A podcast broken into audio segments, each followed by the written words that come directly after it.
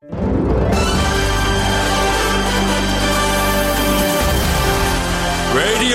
Nikkei.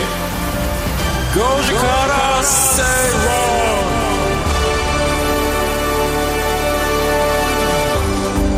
10月23日月曜日時刻は5時を回りました皆さんこんにちは吉崎誠二ですこんにちはアシスタントの内田まさです爽やかな天気ですね今日はそうですよね今日ね私、はい、天気予報を見てて、はい、こんな言い方ってあるんだと思ったんですけど、うん。何をするにも爽やかな気候ですって。何をするにも。そうか。こういう言い方するんだと思って天気予報でその言葉のなんかこう使い方にちょっとねハッとさせられましたけど。なんかあの同じような話だけど別の番組だと思うんだけど朝見てたら、はい、今週1週間はスペシャルな天気のウィークですって 言ってましたね。スペシャル。もう最高ですみたいなあの秋晴れで、ね、秋晴れであの 何をするにもいいっていうことなんだろうけど もう今週1週間最高ですみたいなことを言ってましたね。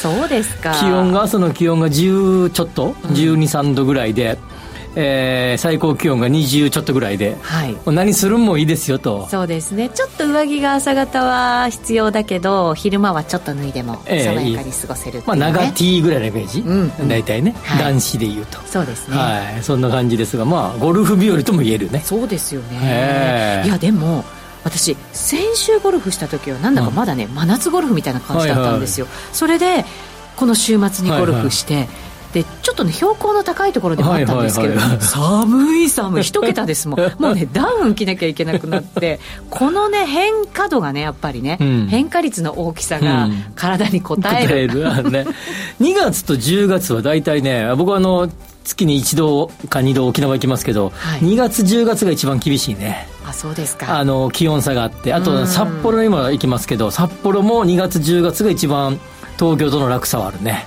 もう雪降ったんですもんねねね。でも大体あの千歳空港着いて快速か何かでビューって行くと札幌駅に着きますけど、うん、札幌空港の中はさ地下トンネルだからさ、はい、あのあんまりねあんまり、ね、感じないんだけど、うん、札幌駅着いた瞬間に寒って感じね、本当ですよね、えー、でしたねこの間。はい。そんなまあ今日はね今週はスペシャルな1週間でスペシャルな1週間でも何をするにも楽しくて。そうなんですよ。なんとなく外をイメージしますが、うん、今日のツイッターでのメッセージ、まあ、X でのねポストのメッセージ。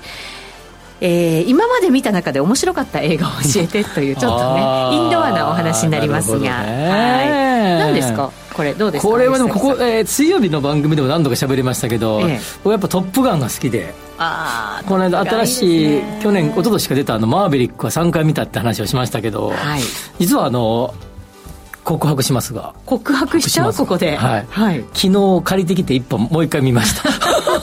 そうですか。このテーマと知らずに 知らずに偶然にね、はい、昨日見ました。へえ、はい、なのでよっぽど好きなんだな「トップガン」がと思いました、ね、そうですね、はい、私先々週、うん、あの F35 見てきましたよ。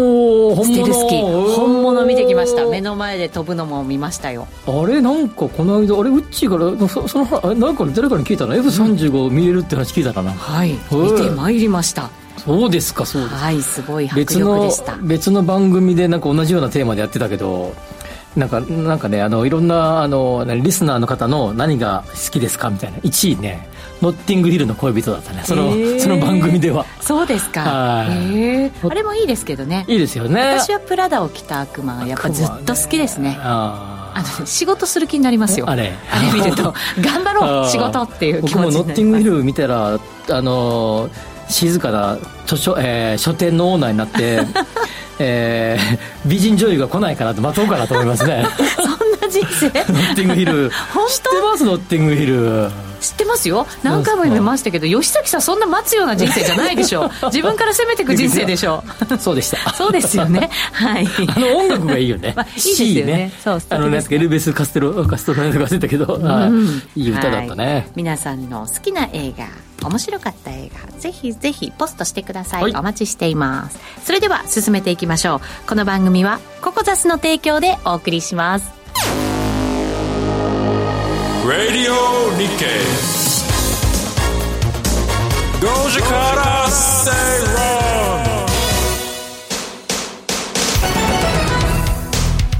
ラジオ日経では5時から正論をお送りしています。この時間は経済マーケットニュースをフラッシュでお届けします。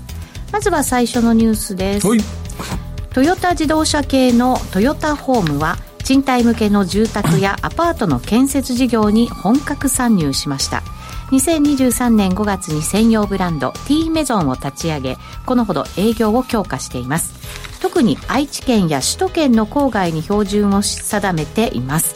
えー、受注頭数は25年に年200頭30年に年400頭を目標とし収益源を広げる考えです。なるほど、はい。まあ、ここでも何度か取り上げましたがえー、去年、今年と、えーまあ、こういうハウスメーカーの、えー、主戦場である持ち家の、えー、新築住宅の、えー建えー、建築数が激減していると。で、えー、大体ですね、えー、1年間の、えー、新設住宅着工戸数のうち、まあ、ざっくり4割が貸家。まあ、これ大体昔からそうですね。はい。それで持ち家が、えー、去年は24万8000戸でしたが、あ、24、そうですね、248でしたが、うん、今年は22万戸台になりそうだということで、かなり減りそうだという中で、トヨタホームさん、えー、もともとですね、まあ、トヨタ系の、うん、えー、ハウスメーカー、はい、で、えー、そこに、えー、旧野村ホームですね、うん、野村不動産系の住宅メーカーだったところが合併して合併してはい、はい、まあえー新えー、新築住宅を建てる会社として頑張ってきたんだけど、えー、賃貸住宅メニューがなかった。なので賃貸住宅の建築というメニューを加えたと、はい。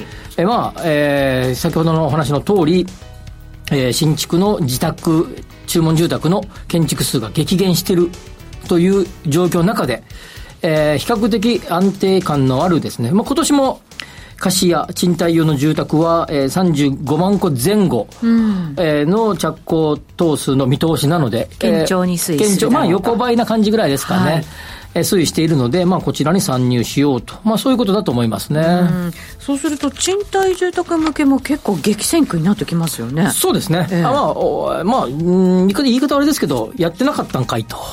今まで？今まで。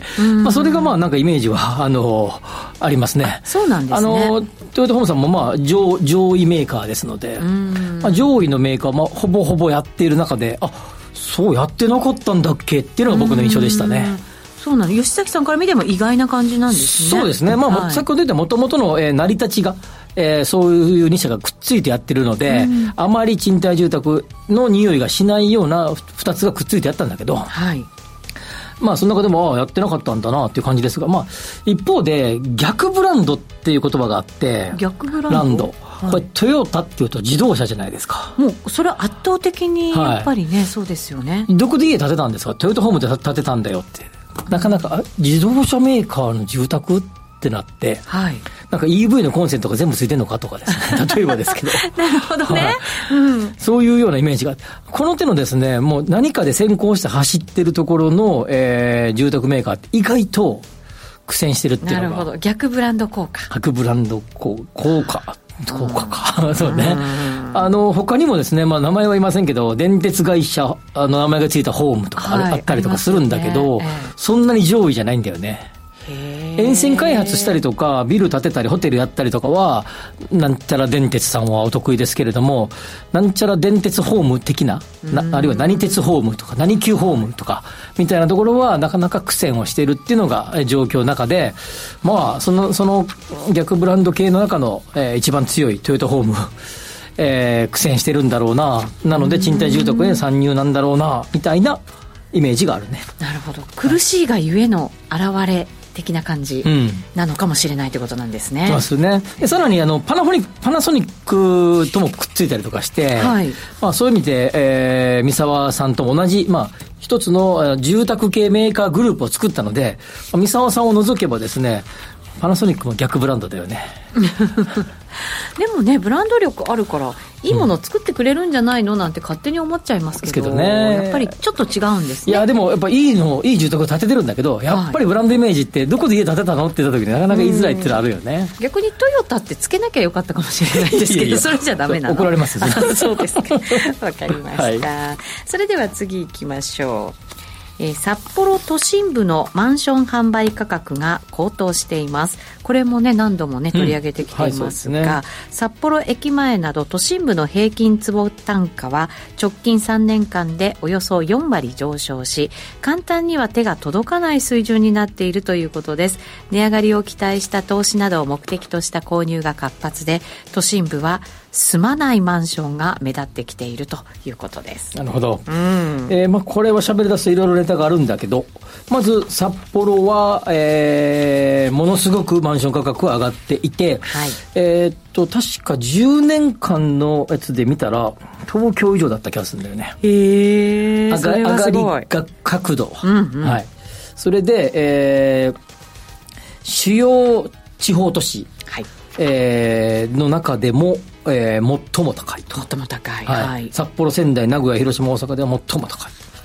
で、上昇率も札幌がトップというところで、まあ、価格そのものは東京や大阪が高いですが、上がり角度は札幌トップという中で、まあここれはですね、前も喋りましたが、札幌市内の再開発がすごいんですね。はい。で、マンション価格って、まあ、高い高いって言うんだけど、だだっ広い平野のところは少し下がる傾向があるんで、うん。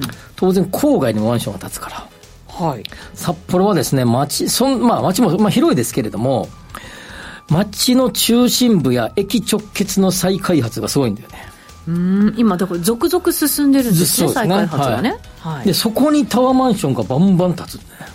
それは街も新しくどんどん良くなるし、でそういう土地も少なくなってきますから。少なくなってきますね。だから希少価値っていうのありますよね。そうでもう駅直結とかですね。いいですね。あの、JR なんとか駅って、札幌駅だけじゃなくて周辺のなんとか駅、なんとか駅に直結とかいっぱいあるんだよね、今。寒い土地でもありますから駅から直結ってやっぱりいいですよね。それはあるのかもしれないね。あると思いますよ。はい。で JR のちょっと前まで言い方あれですけど、錆びれたような、隣の駅なんだ、札幌駅の隣の駅、何の駅か僕も忘れましたけど、なんとかという駅があって、僕なんかそこの新築物件のなんか販売のなんか、このエリアはこうこうなりそうですよっていうので、なんかコメントしたことありますけど、テレビ、札幌の放送局で。はいそのい、ちょっと今も忘れたけど、隣の駅、なんだっけみたいな。一個手前の駅ですよ。東京駅の手前って有楽町じゃないですか、例えば。はいあんな感じ、あんな感じ。あの直結マンションがタワーで2つ建ったりとかですね。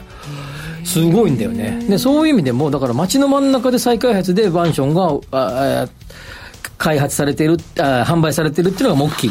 もう一つが、札幌は前も喋った、えー北海道の東京化しているので、はい。賃貸住宅の需要が結構激しいんだよね。うんなるほど。で、その中で分譲マンション型の、分譲、ではいわゆる分譲賃貸ってですね、はい。分譲マンション賃貸住宅の需要も多いので、えー買って投資としてえー貸すと、投資用として貸すと。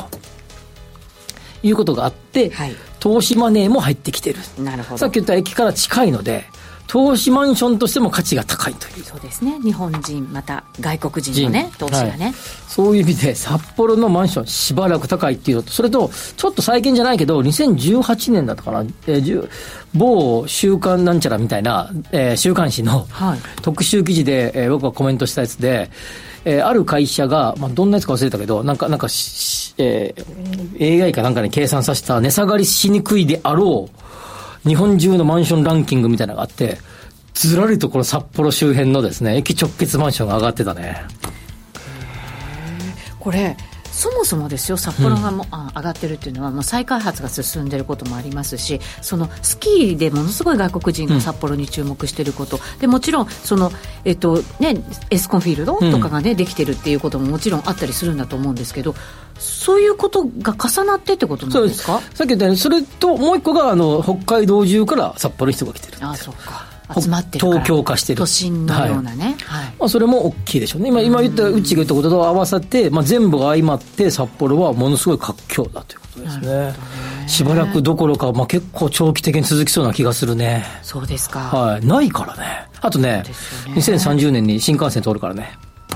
それを見越してっていうのありますよね投資までが入ってるのはね。大あり、あ大ありだと思いますね。ね。住まないマンションってやっぱりちょっと気になって。うちの近所でも結構タワマンが建つとまずしばらくはこれもうあれですよ。ちゃんと住めるようになってるのにしばらく電気つかない。あつかないねはいはいはい。ほとんどがね、はい。でそれで少しずつ少しずつパラパラつき始めてってなるから、あいっぱい投資マネー入ってるんだろうなって思うんですけど、東京のまあいいところのマンションも3割ぐらいはやっぱりこうすす住まなくないんだよね。で貸すマンションって意味ね要はね。そうなんですよね、はい。だからそれがつくまでにね、うん。やっぱりね。時間がかかるからね。ね。はい、そういうことだと思いますね。それが東京で起この都心で起こってることが札幌でももうすでに起こ福岡でもちなみに起こってるからねこれ、あそうですか、まあ、札幌が最も顕著だけど。はあ。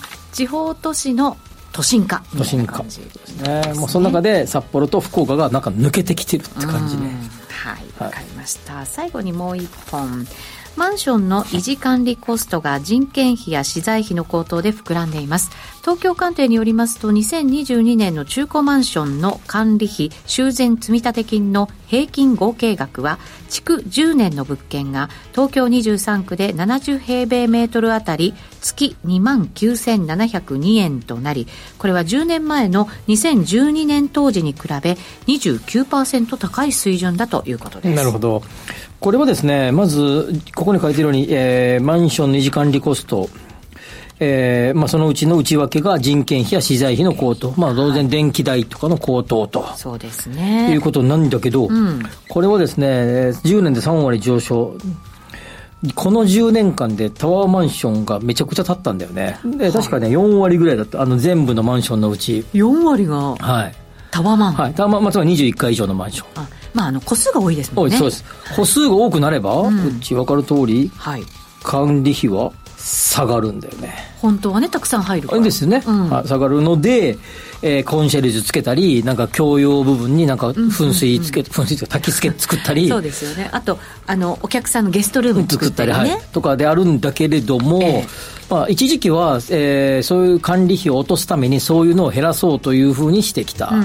だけど一方で、えー都心の超一等地に、ここでも喋りましたけど、超一等地マンションが増えてきていると。はいそうすると豪華な設備もつき始めてきている。他とのやっぱり違いをね出していかなきゃいけない、はし、あるいは入居者の方々が、それでもいいよという人が増えてきているからということで、それが相まって、3割も上がってるってことです。これただ、だ話の半分なんですね、これね。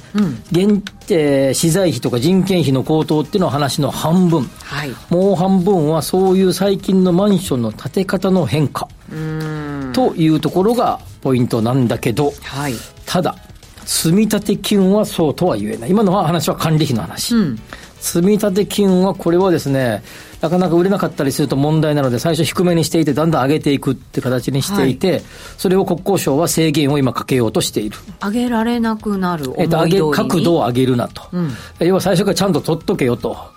ほいうようにしていると、していこうとしている。で、この修繕積立金は、今の想定の工事費でやっているので、工事費が上がれば上げざるを得ないんだよね。ううん。タワーマンションはでき始めてまだ20年ぐらいですから。はい。20から25年、一番古いやつから見ても、と大規模修繕がもう行われているけれども、もう一丁大掛かりなですね、外壁どうするこうするとかですね、そういうのが出てきたときに、今の修繕積立金では絶対に足りないんじゃないかと。うーん個数が多くて多もくても足りないんじゃないかというのが大問題。さらにですね、上層階と低層階で今流行りの下の方は、とさっきの話、投資マネーが入ってくることを狙って、小ぶりのマンションが多いんですね。はい。35平米とか40平米ぐらいの上の方に行くと200平米とか作るとですね全く違うコミュニティなんですね、はい。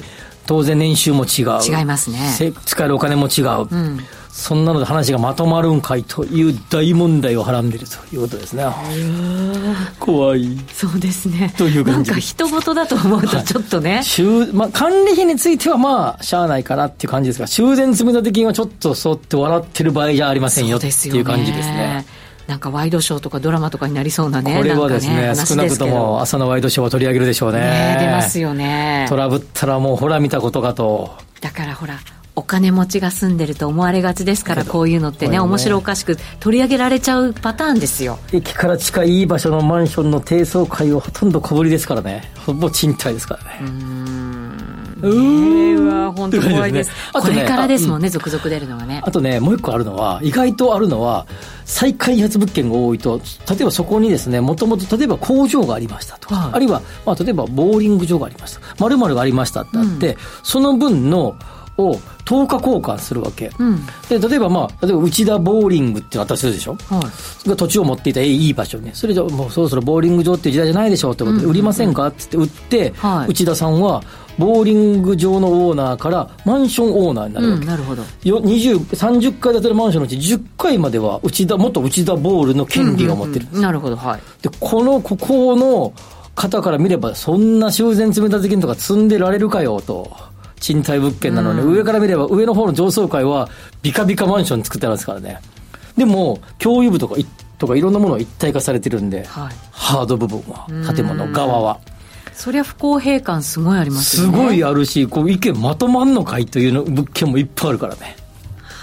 単なる年収の違いだけだっていいですよ。全員所有権だったらいいけどなこの 1, 1から10回もあ1は関係あかないか。2から10回まで全部どっかが持ってるってありますからね。タワマンの中には。へえ。それもだからそのタワマンタワマンごとに全部違うんでしょ？違う再開発の状況でも広い土地が必要でしょもともとそこに何があったかです。結構その割り当てられてますからねこれ意外とね週刊誌でさえ書いてないこの所有権の問題。現実ですねタワマンのはいタワマンね都心タワマンの現実ですよこれ。うー。さっきの駅近のやつって意外と JR とかの持ってる再開発とか意外と綺麗なんなるほどね。うんそういうのも選んで住むところを決めないといいやけませんね。もちろんですよもちろんです、ね。もちろんです。本当そうですね、はい、またねあの物件名は挙げませんけどねあのこれ議論しても面白いかもしれないね、えー。よかったこの番組やってて。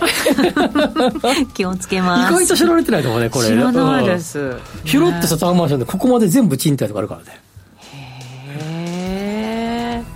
ちょっとワクワクしながら見ちゃいそうですこれからのニュース。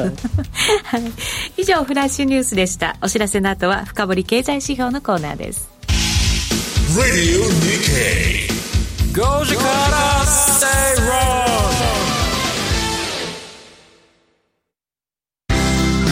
Wrong 人生100年時代あなたはどんな人生を描きますか？お金に困らない人生にしたい。やりがいのある仕事に就きたいお気に入りの間取りの家に住みたい。あなたの描く理想の人生をココザスが幅広くサポートします。さまざまな資格を持った専門家がお金仕事住まいについて無料でアドバイス。一緒に豊かでワクワク生きる未来を作りましょう。詳しくは番組ウェブサイト右側のバナーからココザスホームページをチェック。月曜夜10時30分は週刊日経トレンディクロストレンド。日経トレンディと日経クロストレンドの編集長が今旬な話題やキーワードを解説します。週刊日経トレンディクロストレンドは毎週月曜夜10時30分。ラジコタイムフリーでもどうぞ。Radio Nikkei 5時から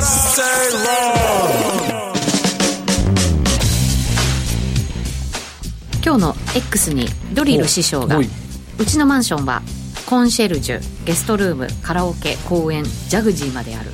使わんから管理費もったいない。ねこれね、うん。カラオケルームあるけどカラオケルーム意外となんかあのあカラオケ歌うかどうか別としてあの、はい。子供さんたちがねちっちゃい子がこうあのちっちゃい子のなんかあの、グループで。あーあのママとかも集まってねそう集まってって使うこと多いみたいね。そうなんですね。なんかもうこのパターンって多いよね。あとなんかプールがあったりね。最上階にジャグジーがあったり。ちょっと羨ましいですけどね。僕は昔住んでたたマンションも最上階に最上階とかあれですよ。屋上にジャグジーがありましたね。おしゃれですけどね。2回しか入れなかったですよ、ね。そうするとなんか管理費払ってんのもったいない気分になりますよねね。確かに。ね。使わないとね。そこカラオケはなかったけどな。カラオケボックス行きゃいいやんって。えね思いますけど、ええ。えっと煮干し猫さんから映画館で見て面白かったのはマッドマックス怒りのデスロードやフォード VS フェラーリですかね。迫力満点。意外とこうドタバタ系なんですね、うんやっぱなんかこう趣味に偏りますよね見る方向もうんそうね。そうね。確かに。うん。はい。ということでこの時間は深掘り経済指標のコーナーです、今日のテーマはですねえっと、先週もそうだったんです、うん、空き家問題についてですよね、うん、国の対策と今後の地方創生について伺っていきたいと思います、はい、空き家の話いくつかしますまああの空き家率は増えてませんよ。ただ、はい、あの競技狭い意味での空き家は、うん、まあ、都心で東京なんか2%台とか少ないですけれども地方に行くとかなり増えてきていていわゆる、えー、その滝屋は、うん、えー、地方を中心に、この30年間で、えー、2倍、いや、3、2、3倍になってきていて、まあ、ここ、ここ最近では止まってきたんだけど、はい。えー、まあ、えー、増えているよっていうことは事実。で、そんな中で2015年に、空き家対策特措法っていうのができたね。はい。当時なんかゴミ屋敷がうんちゃらかんちゃって結構話題になった時ですよね。それで、えー、まあ、えー、住居目的のない空き家において、放置を続ければ倒壊などの危険性が高く、かつ周囲に悪影響を及ぼすような空き家は、特定空き家という指定をされることになって、はい、この特定空き家は、行政が、まあ、指示を出せば、えー、除去する、まあ、潰す、うん、滅失するってことね。大執行的なね。はい、強制大執行が行われたり、うん、えー、あるいは、えー、修繕などの、えー、勧告とか指導みたいなことができることが可能になったわけですが、はい、えー、この空き家対策特措2015年から導入されて、多少ですね、その効果はあったんだけど、やっぱりですね、えー、なんていうかな、それだけじゃ、つまりこれね、もうかなりやばいぞ状態の物件が特定空き家なわけ。はい、で徐々にそうなってきてんじゃねえ物件もあるわけ。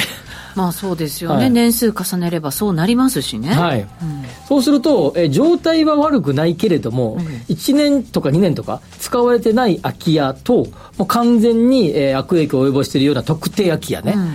うん、さっき言ったそろそろやばいになりかけてんじゃね？ずっと最近なんかそこ誰もいなさそうだぜ、みたいな。うん、で、ここ、この物件に対して、管理不全空き家というカテゴリーを設けてですね、はい、まあ、つまりこの状態を放置すると、特定空き家になりうるような、うんうんうん、えー、空き家。はい。で、それに対しても、えー、特定空き家と同じように指導や勧告、これは除去はできないんだけど、なるほど指導勧告ができるようになって、はい、これがもう行われるようになってきた、うんうんうん、ということですね。はい、まあ、そういうような状況になれば、当然、えー、その持ち主の方々は、まあ、例えば不動産会社さんとか、まあ、ハウスメーカーさんとかわかんないけど、まあ、そういうところにご相談して、専門家にご相談してどうしようかなという、まあ、動きにつながってくるわけね。うんまあ、それが空き家対策の、まあ、一つの、えー、新しくできた方策ね。うん、最近ね。はい。で、さらにですね、えー、この管理不全空き家は、これまで特定の空き家に対してもそうだったんですけど、管理不全空き家に対しても、固定資産税が、うん、えー、普段の住宅用の、えー、住宅の場合は、土地の固定資産税が6分の1に減額されていた、評価額が。はい。その特例がはなくなると。ほう。まあ、つまり、家使っ、家に使ってる住宅、あ土地なので、固定資産税安くするよね。うん、なのに、使ってへんやないかと。前提がね、崩れちゃいますもんね。それは当然ですよ。ねうん、それを、特定空き家はそれこれまでそうだったんだけど、どうも最近使ってねんじゃねという、えー、管理不全空き家に対しても適用されるようになった。うん、ということですね。はい。さらにですね、えっ、ー、と、さっきの特定空き家に対する除去について、えー、円滑に行われるようにですね、まあ、要はいろんな手続きが面倒くさかったわけ、あの行政としても。なるほど。まあ、それがスムースに行われるように改正されたと。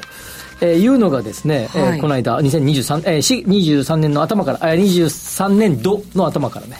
うんそうすると、まあね、特定空き家とかになると、もうちょっと危険な感じになってくるわけですから、うん、それを本当にもう片付けちゃうことが簡単になったよ、はい、ということです、ね、でこのようにですね、まあ、ある程度制限をかけて、ちゃんと制よ、はい、設定、税金も免除しませんよ、うん、だけじゃなくて、まあ、一方、そういう厳しいことだけじゃなくて、もうちょっとあの優しいこともあって、それはだから、空き家にしないように。そうです、はいまあ、要はあの空き家を取り壊す、うん、とすると補助金を出すとかね。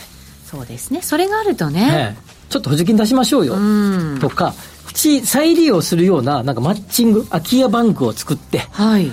そこにまあ登録するとなんか使ってくれる人がいたりとか、使ってもらいましょうよと、うん、それ空き家になりませんよねと、はい、さっきの管理不行きた時の管理不全空き家にじゃなくなってそうすると税少なくとも節税分え節税じゃなくてあの税の減額分は得られるわけですから、うん、管理してるわけだから。そうですね。それがいいんじゃないのとか、えー、まあ、えー、あるいはそのえっ、ー、と空き家がに対して、えっ、ー、と価値が価格がつかないわけでしょ。そう、はい流通させる、いわゆる宅建業者、不動産会社さんが、うん、あんまり、それ、それなの売買してもですね、儲からない。儲からない。手数料入ってこない。うん、それに対する、えー、手数料について少し、なんか、補助出しましょうよと。へとか。いろんなことをこう、まあ、促進策も結構やっていると、うん、補助っていうか、まあ、とね、うん、うまく組み合わせてそうですね、はい、さらにですね変に経験まあ、補助というか、まあ、それを促進するような策を練りましょうよと、うん、でさらにですね、えっと、変な業者さんがやっぱりいるみたいで、えー、えっと全然少ないからさ、はい、もっと金よこせよみたいな、うん手数料何本ぐらいくれるならやるよみたいな人も出てきたりするからそれも制限かけようと。チェックもきっちりとしましょうよと。なるほど、はい、いうようなことも導入されていると。いうところで、まあ、基本いろんな策が導入されてきて空き家のそのもののえー、全体的な割合は減ってきてるんだけど、やはり人口減少とか、地方の過疎化が進む中で、どうしても使われない空き家という管理不全空き家が増えてきているのでそうですね、これから深刻化する可能性ももちろんあるわけですもんね、はい、以前ですね、2010このさっきの15年の、えー、空き家対策特措法ができたその後に、ある新聞社に呼ばれて講演をしたときに、はい、もう過去やった講演で最もですね、あ別に僕がなんか関係あるわけじゃないんだけど、過去僕がこう喋ったこういうの600、700回喋りましたけど、その中で一番早く締め切られたのは、この空き家問題の講演でした、ね。800人の講演会でしたけど、で、その来た方々のうち、圧倒的多数が、息子さんとか娘さんだったね。なるほど。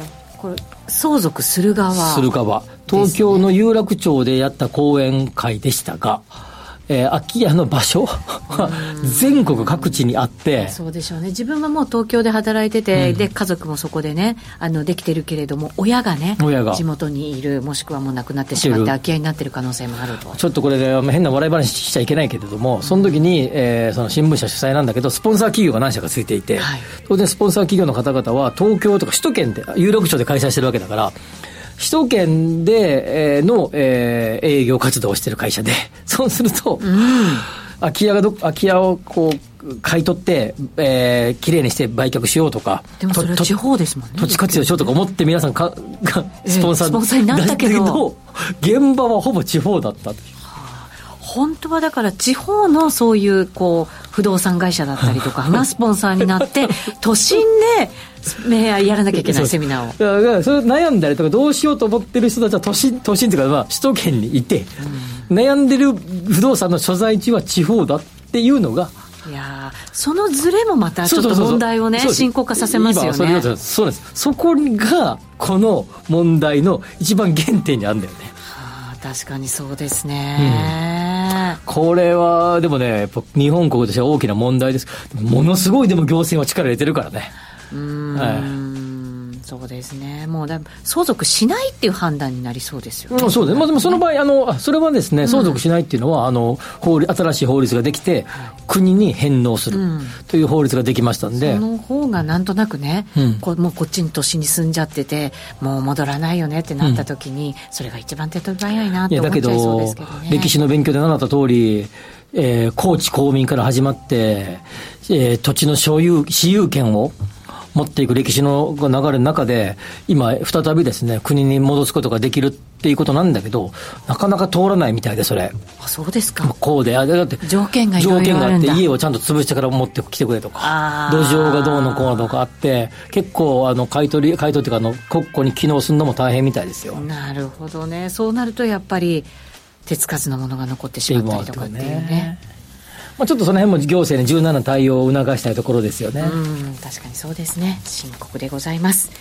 以上ここまでは深掘経済指標のコーナーでした。お知らせを挟んでワクワク人生ここザスタイルのコーナーです。ラ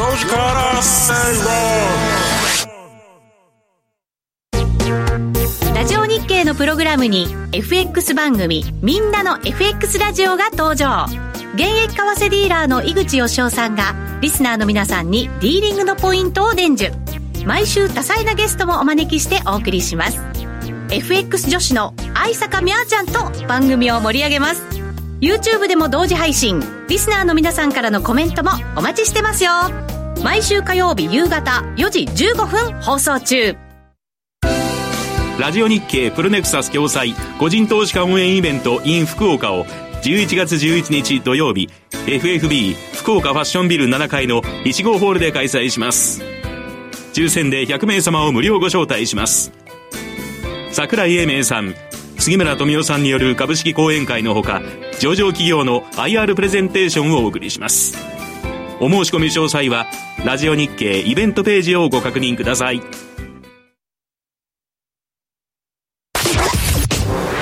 5時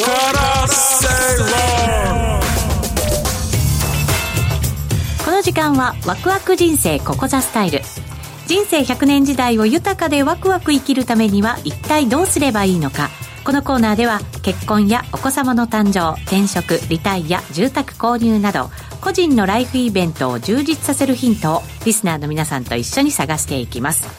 今日のテーマは増える外国人賃貸住宅管理はどうする、うん。というテーマですあのこの間、あまあ、ここでも人、まあ、住宅需要に関する、えーことの一環として人口動態がどうのこうのって話をこれ何度もはい。取り上げてきたんですが、ええ。ーまあ、人口動態のいろんなデータっていうのは、まあ、総務省がいっぱい出してるんですけど、うん。この間ねある時ね、えーある連載の中で原稿をちょっと書いてたら、えー外国人の世帯がすごく増えてるってことに気づいて、ええ。去年1年間の、えー日本人の増え世帯数あごめんなさいに日本における増えた世帯数が大体50万世帯ぐらい増えてるんだよ。50万世帯。はい。はい。それで、えー増えてあ50万世帯増えた、うん。そして、えーそのうち、えー外国人の世帯はどれぐらいなのか。うん。ということを調べてみたら外国人の世帯何割ぐらいいたと思いますか？そのうち。増えた分。これ日本人はだって人口が減少してるわけじゃないですか。そうですね。まあはい。世帯数ね一人暮らしの人とかが増えれば、うん。世帯数は増えるってことになるのかもしれませんけど、結構な大きな割合じゃないですそうかなんですね。22年末で外国人住民の世帯数は177万世帯なんですね。はいで21年度21年末の日で23万世帯でこっち10これは15.6%の、えー増なんですね。はい。一方でこの間の、えー全部ね、全世帯の増加数は50万世帯ぐらいが増えているので、うん。まあ、ざっとですね5割弱ぐらい。40数パーセントは外国人の世帯なんですよね。そうですか、はい、で人口はもうおっしゃるお話ああのご存知の通り人口減少は日本人はしている。え一方で、えー外国人の人口は増えている。今最新のですね、えー2023年の6月末までが出てますえが、はい。えちょっと年の単位でいきたいので、一応22年末でいくとですね、30万、あ、300万人を超えて、えー307万人。うんというのが、えー、22年末。で、それは、えー前年比で、えー31万人増なんですね。人口でで、ろくえー78万人か減ってる中ではい。減ったんだけど、うち30万人分はプラスに外国人がしてくれてるということですね。うん。なるほど。そうするとそれだけのはい。家も必要、家も必要ということなんですね。で、外国人の方々が賃貸住宅に住む割合ってどれぐらいか知ってます？えだって大半が賃貸住宅じゃないんですか？そうなんですね。ですよね、はい、ちょっとこれ最新のデータがないんですちょっと前のデータですけれども、えー5年ぐらい前のデータを見てると、えー民民間と公的なものを合わせて約6割。あでも6割なんですね、でこれはですね全国の単独世帯一人暮らしの方々が、えー賃貸住宅に住む割合と近い数字ということになってています、はい、で外国人の世帯数って1都3県が、まあ、ざっくり、えー、上位ずらっとこう占めているんですけれども、うんうんうん。であのこれらの方々が、えーとまあ、多くは賃貸住宅に住まれている、はい、6割6 60%強。外、えー、首都圏だけ、えー、で1都3県で見れば60%強な感じですね。逆に4割の人はなどこに住むんだろうと、えーと、一つはあのあの何？えっ、ー、とあれあの持ち家？自分の家、はい、投資して買った物件とかはい。これアジアの系の人が多いんじゃないですか？なるほどね。お金持ちはねお金持ちできますね。でそんな中でポイントは、うん、外国人の方が賃貸住宅にかなり住んで、まあ、今後の、えー、なんていうかな一番ぼ、えー、なんていうかな増えていく狙い目。はい。賃貸住宅オーナーからすれば外国人が増えることが一もう冬はここが一番増えるんだよね賃貸若年層減ってきますからね、うんうんうん。徐々に徐々に、まあ、そうですね。でこれもうあの年の単位で10%とか増えてきてるからね。そうか。じゃあもしかして借り手が外国人ですよっていうことがこれから増えてくる。増えてくる。都道府県をまたぐ移動のうち11%ぐらいは外国人ですからね。1割超えてる。超えてる、うん、で外だって都道府県をまたぐ移動のパッとイメージってなんか大学生とか就職の人でしょ、うんそんなのマジって10%、十何パーセントは外国人が移動してる、えー、その外国人の方が借りやすい状況って今あるんですか？環境そうなんです。これが実は借りにくい状況。やっぱりいろんなハードルがあって借りにくいんですよね、ね、企業に、まあ、大きな企業にちゃんと勤めてるとかだったらあれかもしれませんけどね。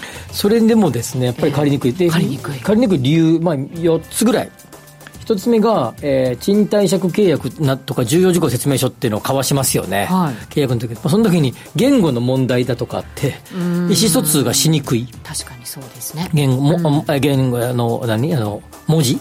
そうですね、はい、二つ目がですね、うん、生活あちょっと待って連帯保証人どうするか問題、はいだから働いてる企業がなるとかね。とかね。なんか普通なんか学生さんとかやったらお母さんになってもらうお父さんになってもらうみたいなイメージですけど。でもねあのその祖国にいらっしゃるんだとしたらなかなか難しいですよね。次がですね緊急時の対応ってもう普通さ書かされるじゃないですか。あの、ね、実家の母に頼むとかね。ああいうの書きようが難しい。そしてさらに貸し手側とすれば住まいや、えーまあ、住まいに関する文化とかマナーが違うと、はい、生活様式がね違いますからね、はい、というような、まあ、ハードルがあってなかなか借りる側も貸す側も、まあ、ハードル高いよねと。そうです、ね、いうような状況になっている。ままた実際に外国人の方が入居するとトラブルやっぱり多くて。あそうですか。一つはゴミ出しのルール。守ってくれない。騒音、はい。あるいは食文化における違いによって匂い。とかね、うん、あるいは家賃滞納とか、まあ、勝手に人を済ますとかあの、えー、僕と、えー、彼女で住みますって言ってたのにもう一人誰かがいるとかね、うん、いうような状況とかあるいは現状回復退去時のそういうなんか意識が低いとかいう問題があったりして、えーまあ、大きなトラブルもまあ増えてきてるというところで、まあ、僕がこう提唱していきたいのは、やっぱり今後はですね、ある程度、外国人の賃貸住宅居住者が増えることは間違いない。これはもう100%だという思いますね。一方で日本人の人口は減りつつある。うん、世帯数は伸びてきてきていて、単独世帯が増えてきているので、そういう意味では需要は増えてくるんだろうけれども、増えていく中の増え分のボリュームゾーンを外国人がやっぱ割合でいくと。うんを考えたら、外国人向けの、えー、借りることに対する、えー、意識を変えていかないと。あるいは管理会社の人たちも、そういうのができるようにしていかないと、対応ね。今後は賃貸住宅の、まあ、貸す側、あるいは管理する側、とすればうまくいかないんじゃないかなと思いますね。なるほどね。まあ東京、まあ、その首都圏にこう入ってくる、うん、まあ、率が今はね高いのかもしれませんけれど、うんうん、どうでしょうね。今後の地方創生に関して、それをこう当てはめていくとなると、うん、地方でもやっぱりそういう備えみたいなものはしておく必要があるのか、はい、どうなのかってことですよね。地方の場合はですねよく見かけるのが、えー、あの地方の大きな工場とかあるところで、はい、あの比較的ハウスメーカーさんとかアパート専業メーカーと呼ばれるところが賃貸住宅を建てて、まあ、そこに住まれる方多くて、比較的あのその、まあ、地域名は言いませんけど、まるエリアって結構外国人多いらしいねって聞かれるとかあると思います。聞きますよね、はい、何々街があるみたいな話とかね、うん、ねありますよね。ああいうところでは比較的こういうのをうまくやってるところもあるようですが、やはりトラブルもやっぱり多いというところですが、すやっぱ、やっぱね、問題はね、都市部なんだよね、これ。うん地方でもやっぱり大きな問題になっているけれども、地方それなりに丸々街みたいなところっていうのは、まあ、なんとなくそういうのが得意な業者さんも出てきてるわけで。うん。うんうん、そうですよね、はい、それがなんかある意味、町おこし的になって、うん、ね、ね、そうです、空き家問題とかが先ほども取り上げましたけど、うん、ちょっと解決になったりとかね、はい、そういうのもあるのかもしれませんし、ね、それはいいんだけど、やっぱり一方で、だから都市部では、やっぱりなんか、なんとなくこう選んじゃうというか。なるほどね。ね。だけど、こっちに目を向けておかないと、えー、にまあ、10年、20年はいいですよ。そこから先は減るよと、需要が。そうですね。だから、これから建てようと思ってる人たちともいらっしゃるわけじゃないですか、はい、そうなった時は、そういう環境になるんだっていうことは、しっかりと頭に入れて対策、うんはい、対応しておかなきゃいけないということですね。ですね。2040年ぐらいまでは、首都圏とかの人口とか世帯数もいい感じですか、賃貸需要ものも伸び続けると思いますが、うん、そこから先は、今から建てたら大体30年、35年ぐらいは賃貸住宅経営しますから、はい、今2020年でしょ？あ、23年でしょ？35年だったら58年ですからね。そうですよね。2040年から先は、ある程度外国人の方々に借りてもらえるような、えー、管理体制とかを取っておかないと厳しいと思いますね。あの外国人の方に借りてもらうっていうのもそうですし高齢者になってきた我々もいるわけじゃないですか、うんはい、その時に一人でね、じゃあ保証人とかもなく、うん、それはじゃあどんなふうにこう借りれるのかしらとか、うん、やっぱりそういう住まいの不安ってずっとありますよね。これ、あれ？月曜日取り上げたか、水曜日で取り上げたかな、なんかどっちが取り上げましたけど、はい、これ、すんごい今、問題で。えー、単独世帯じゃありあの、障害未婚率が上がっている、離婚率が上がってくると、うん、高齢者で一人暮らしの人がめちゃくちゃ増えてんだよね。はい、そうだと思います。あの、な、な、あの、えー、左高重的な、あの、ああいうなんちゃらホームに入った時にですね、保証人の書く欄に、娘さんや息子さんを書けっていうのが多いらしいね。でも、いない人ももちろんいるじゃないですか。うん、それをすごい今問題で変えなきゃっていうのは話題になってますよ。そうですね。はい、またちょっとね、詳しくそのあたりも取り上げていければなと思っております。はい、ここまでは、ワクワク人生ここザスタイルのコーナーでした。毎度。相場の福の神注目企業 IR セミナーを11月23日木曜日東京三田の建築会館ホールで開催。注目の上場企業が IR プレゼン鳥は毎度。藤本さんによる株式相場展望注目銘柄解説です。抽選で150名様を無料ご招待。お申し込み方法はラジオ日経のウェブサイトをチェック。締め切りは11月14日火曜日出着です。皆様のご応募お待ちしておりますラジオ日経ではリスナーアンケート調査を実施しています。アンケートに答えると抽選でクオカードペイ3000円分が30名様に当たるチャンス。詳細お申し込みはラジオ日経ホームページトップにあるアンケートに関するバナーをクリック。なお、ご応募には日経 ID が必要です。お持ちでない方は無料の新規 ID 取得をお願いします。締め切りは11月7日まで。たくさんのご応募お待ちしています。さあ今日も進めてまいりましたけれど構造さんから外国人に限らず退去時のトラブルはつきものですよね、ね、どうにかならないんですかね。本当まだまだなんか変えなきゃいけないところたくさんありますね。これはでもあの一応あの入退去に対するガイドブックっていうのが国土交通省が出しているので、はい、そのガイドブックあ今度取り上げようかなガイドブック結構ね、うん、あれ大事だと思うんで、はいえっと、年末に向けて12月に取り上げましょう。そうしましょうよ。はい、ガイド、はい、退去に対するガイ現状回復に関するガイドラインっていうのがありますから、それ解説しよう。うん、そうしましょう。決めた。はい。テーマ決まりました、ね、今決まりました。はい、はい我々もね年を取ってきますからそういう時もなんかね、はい、いろいろ変わってくれたらななんていうふうにも思ったりしております。その通りだと思いますね、ね、ということで進めてまいりましたこの番組はココザスの提供でお送りしました。ここまでのお相手は吉崎誠二と内田まさでした。明日も夕方5時にラジオ日経でお会いしましょう